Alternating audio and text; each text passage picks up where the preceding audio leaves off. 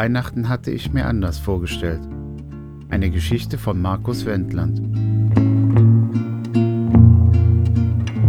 Bunt schimmerten die letzten Blätter an den Bäumen, als sich die Sonne über der herbstlichen Quaner Bucht senkte und den Himmel in ein orange-rötliches Licht tauchte. Ein junges Pärchen spazierte auf dem Lungomare, am Mädchen mit der Möwe auf dem Weg entlang. Es waren Mila und ihr Mann Ante. Sie wohnten in Lovran und waren vor ein paar Jahren nach ihrer Hochzeit dorthin gezogen. Mila lehnte sich an das Geländer und blickte hinaus auf das Meer, hinüber auf die vor ihr liegende Insel Krieg, die im Lichte der untergehenden Sonne glänzte, und auf die Küste. Sie war in der Nähe von Srebrenica aufgewachsen und kannte dieses alltägliche Schauspiel der Natur. Worüber denkst du nach? fragte Ante. Mila strich sich die langen Haare aus dem Gesicht und drehte sich zu ihm. Weihnachten. Weihnachten wieder einmal mit der ganzen Familie feiern. Zu Hause bei Mama. Mila hatte noch drei Geschwister Ihre ältere Schwester Barbara lebt in Srebrenica noch bei der Mutter. Ihr älterer Bruder Matteo lebte auf Krieg und ihr jüngerer Bruder Luca lebte aktuell in Deutschland und arbeitete bei einer Firma in der Nähe von Köln. Da können wir doch deine Mutter mal fragen, was sie davon hält, sagte Ante. Ich möchte sie aber damit überraschen. Mila schaute aufs Meer hinaus. Ich werde Luca, Matteo und Barbara anrufen. Vielleicht gibt es ja eine Möglichkeit. Aber sag bitte Mama noch nichts. Am nächsten Tag rief sie ihre Geschwister der Reihe nach an. Allen gefiel der Gedanke, auch wenn der eine oder andere Zweifel hatte, dass es funktioniert. Mila, das ist ein schöner Gedanke, aber ich muss erst einmal zu euch kommen können. Nach Rijeka und Pula geht in den Wintermonaten kein Flug von Köln aus, äußerte Luca seine Bedenken. Das stimmt, Luca. Aber gibt es denn überhaupt keinen Flug? Hm, Mila, nach Zagreb gibt es welche. Aber da bin ich immer noch nicht bei euch. Luca, der Bus. Genau, Luca. Du könntest am 23. nach Zagreb fliegen dann mit dem Bus nach Srebrenica kommen und Ante würde dich dort abholen und dann schläfst du bei uns und Heiligabend fahren wir zusammen zu Mama. Da kann ich meiner Schwester nicht widersprechen. Das klingt super. So machen wir es. Mila beendete das Gespräch und ballte die Faust. Ja! Ihr Bruder Matteo sagte nur, Super Mila, da bringe ich den Wein aus Fribnik mit, wenn ich komme. Mila war erstaunt. Das war jetzt aber ganz einfach, dachte sie. Als letztes rief sie Barbara an. Die hatte halt den schwersten Teil von allem. Vor Ort alles zu organisieren, ohne dass Mutter etwas merkt. Tag der heiligen Katharina. Barbara saß bei ihrer Mutter im Wohnzimmer. Auf dem Tisch lagen viele größere und kleinere Schachteln.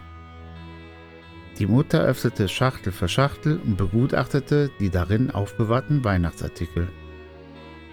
Schließlich nahm sie aus einer Schachtel einen Gegenstand, der in Seidenpapier gewickelt war, heraus. Das Papier war nach all den Jahren schon leicht vergilbt und wickelte ihn vorsichtig aus. Das ist ja der Weihnachtsengel, dem er auf dem Kamin Weihnachten stand, sagte Barbara. Ja, den hat mir euer Vater zu unserem ersten gemeinsamen Weihnachtsfest geschenkt. Ihre Stimme klang betrübt, als sie den Satz ausgesprochen hatte, und ihr Blick durch den Raum hinüberwanderte zu einem Bild, das auf einer Kommode stand. Ja, Mama. Aber es sind aber auch doch die Erinnerungen, die man behält, sagte Barbara. Ich habe mir überlegt, ich werde Weihnachten Onkel Josep in Senn besuchen, sagte nun Barbaras Mutter. Barbara zog die Augenbrauen hoch und wurde kreidebleich. Ist was mit dir nicht in Ordnung, Kind? Du bist so blass. Ist alles in Ordnung. Sollte wohl besser mal etwas mehr trinken. Hat dich Onkel Josip denn eingeladen? Nein. Aber ich denke, mein Kind, er würde sich über die Gesellschaft an den Feiertagen freuen. Barbara stutzte. Wir sollten ihn aber vorher mal anrufen, Mama. Ja, Kind, das machen wir. Barbara verließ den Raum und eilte Richtung Haustür. Äh, Mama, ich muss nur kurz bei mir in der Wohnung etwas nachschauen. Sie verließ die Wohnung und ging hinauf in ihre. Schnell griff sie zum Telefon und wählte Milas Nummer. Mila! Mila! Mama will an Weihnachten Onkel Josep in Sam besuchen. Barbara, beruhige dich. Das musst du auf jeden Fall verhindern. Luca hat das Flugticket schon gekauft und Matteo hat den Wein auch schon bei Nada bestellt. Okay, Mila, ich werde mit ihr reden und dir das mit Onkel Josep ausreden.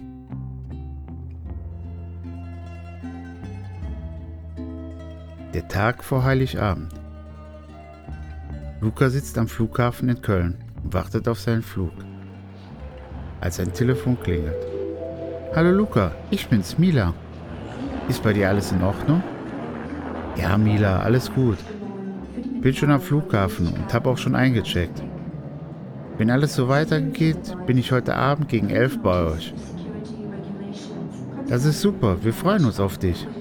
Ante holt dich dann am Busbahnhof ins Requinitzer ab. Mila lehnte sich glücklich auf dem Sofa zurück. Das wird ein schönes Weihnachtsfest, dachte sie. Milas Telefon klingelte. Hallo Mila, ich bin's nochmal, Luca. Gerade kam die Durchsage, dass sich der Abflug wegen Wetterproblemen verschiebt. Genaueres weiß ich noch nicht. Melde mich, sobald ich etwas Neues weiß. Bevor Mila antworten konnte, war das Gespräch schon beendet. Zur gleichen Zeit in der Wohnung der Mutter. Barbara, wo ist eigentlich meine Reisetasche? Hast du die gesehen? Hast du die nicht Mila geliehen für ihre letzte Reise?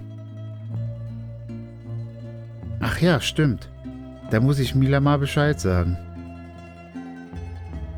Mama, ich denke, es ist besser, du verschiebst den Besuch bei Onkel Josip. Es soll doch Bura kommen. Wir werden sehen, mein Kind. Morgen kann das ja schon wieder ganz anders sein.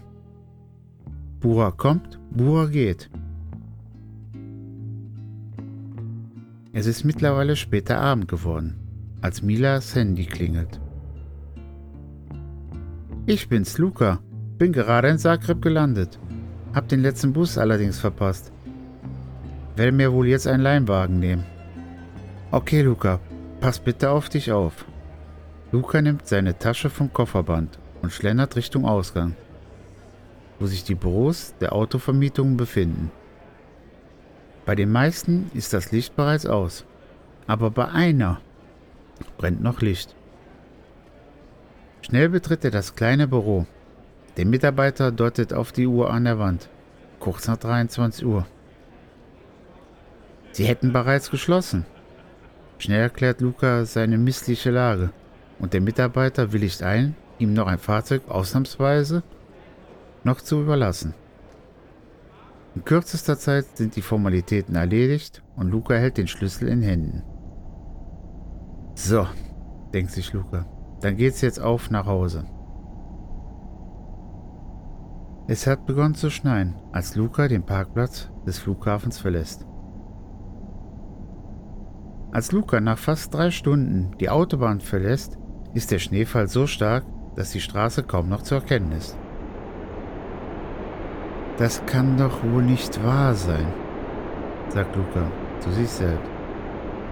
Langsam fährt er weiter, als plötzlich der Wagen ins Rutschen kommt und Luca mit letzten Bemühungen den Wagen gerade noch in einer Schneewehe gegen ein Schneewerk am Straßenrand steuern kann.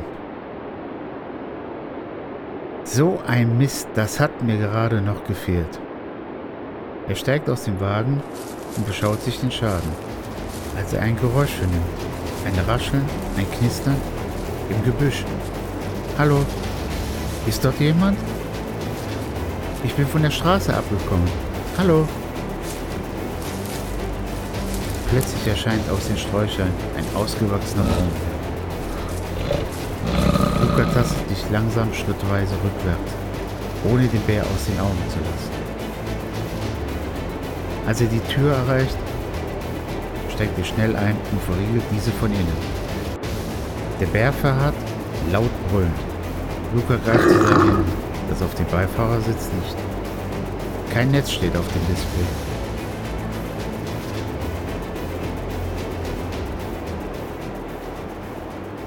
Es ist der Morgen des 24. Dezember. Matteo sitzt am Frühstückstisch und schaut aus dem Fenster. Der Himmel verdunkelt sich. Es wird wohl Regen geben. In die Bergen fällt schon Schnee, berichtet gerade das Radio. Dann werde ich mal etwas früher losfahren. Ich muss ja noch den Weinbanader holen, sagt er zu sich. Er trinkt seinen Kaffee aus und verlässt das Haus und fährt zum Weingut Nada in Fripnik. Ein Mitarbeiter hilft Matteo, den Wein ins Auto zu laden. Vielen Dank und schöne Feiertage. Das wünsche ich Ihnen auch. Matteo steigt in sein Auto. Der Wind wird immer stärker. Als Matteo sein Auto startet, melden gerade die Nachrichten. Aufgrund der stärker werdenden Bura schließt die Autobahnverwaltung die Brücke auf die Insel Krieg. Bitte vermeiden Sie es, die Brücke zu befahren. Wir melden uns hier, sobald die Brücke wieder freigegeben ist. Hm. Matteo greift zum Handy und schreibt Mila eine Nachricht. Liebe Mila, die Brücke ist gesperrt. Ich probiere in Chilo das Taxiboot zu bekommen. Unterdessen sitzt Mila zu Hause und versteht die Welt nicht mehr. Wo bleibt Luca? Da klingelt ihr Telefon.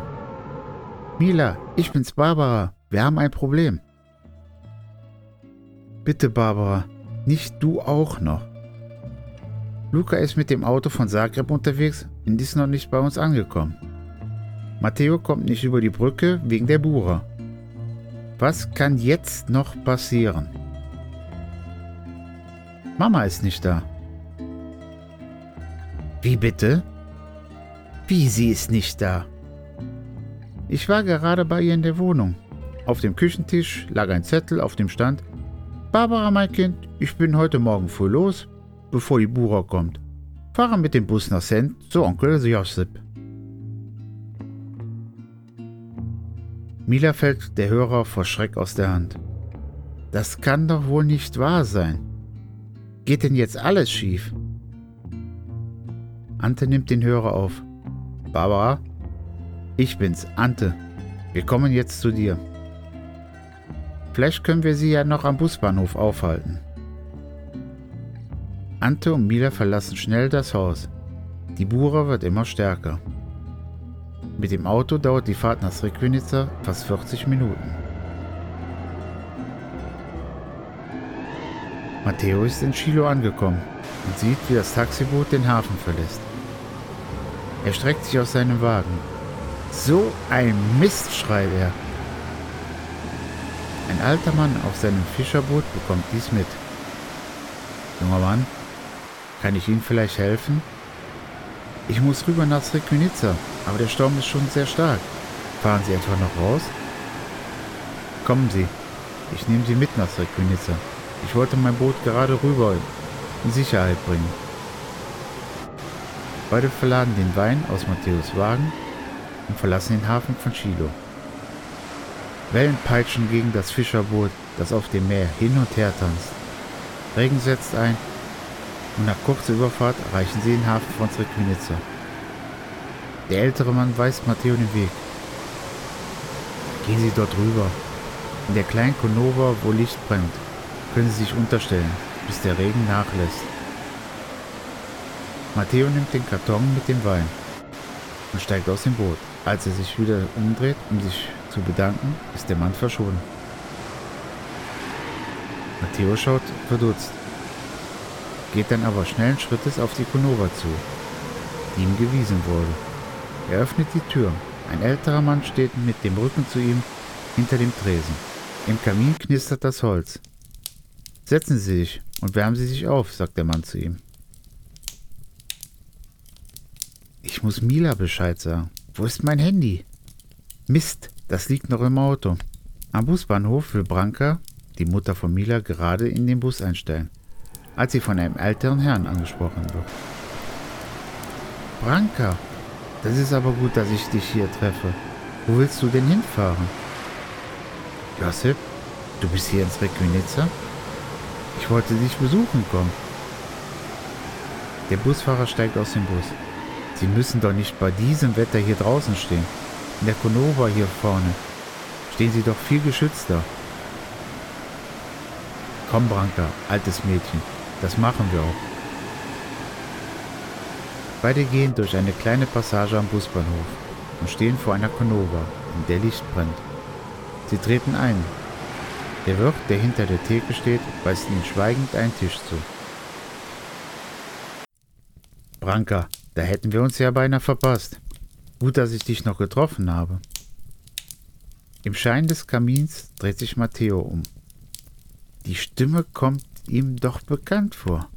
Mama? Onkel Josep? Was macht ihr denn hier? Matteo, Junge, was machst du hier? fragt die Mutter. Ich wollte zu dir, um dich zu überraschen. Beide liegen sich in den Armen. Die Tür geht auf und drei Personen betreten den Raum. Der Wind heult, der Reden peitscht und prasselt zu Boden. Es sind nur Schatten zu erkennen. Gut, dass ihr hier seid. Dann hatte der Busfahrer recht. Mila, bist du es? Die Personen treten näher. Nun erkennt man sie. Es sind Mila, ihr Mann Ante und Barbara. Kinder, ist das schön, dass ihr alle da seid. Wie schön wäre es, wenn... Da öffnet sich die Tür. Ein weiteres Mal, alle schauen zur Tür. Mama? Es ist Luca, der die kleine Konova betritt. Mila fällt ihrem Bruder um den Hals. Wo warst du denn? Das ist eine längere Geschichte.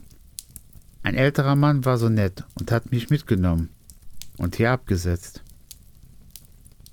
Im nächsten Moment öffnet sich eine Tür. Hell erstrahlt eine felsig gedeckte Tafel. In der Ecke brennt Feuer in einem Kamin.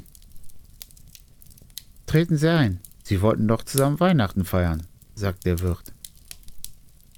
Alle nehmen an der Tafel Platz. Aber woher wussten Sie, Matteo und Luca schauen den Wirt an. Kennen wir uns nicht? Mila und Barbara schauen sich fragend an. Äh, Mama, da auf dem Kamin, ist das nicht dein Engel, der bei uns zu Hause immer auf dem Kamin gestanden hat? Du. Du hast recht. Aber wie kommt der hierher?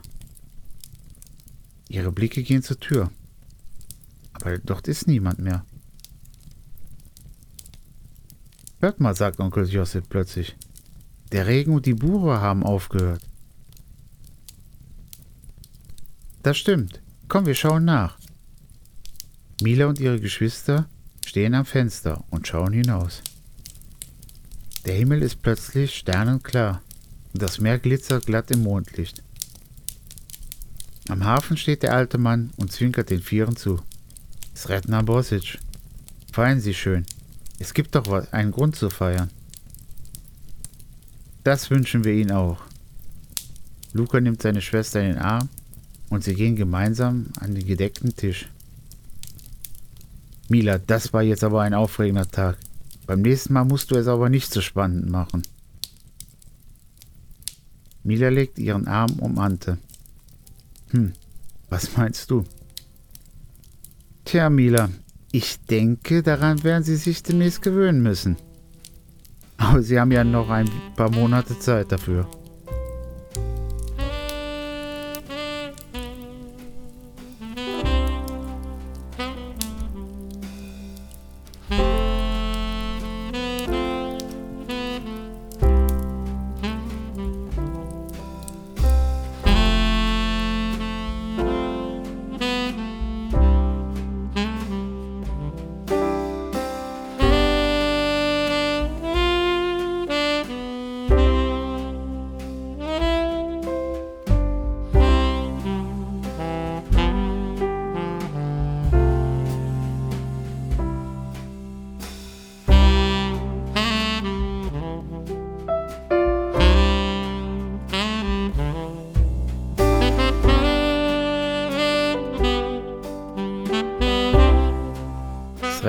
Bosic.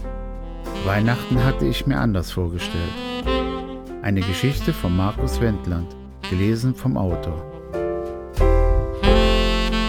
Ich wünsche allen Zuhörern ein frohes Weihnachtsfest und dass ihr so viel Spaß beim Hören hattet, wie ich beim Schreiben und bei der Produktion dieser Geschichte. Euer Markus Wendland.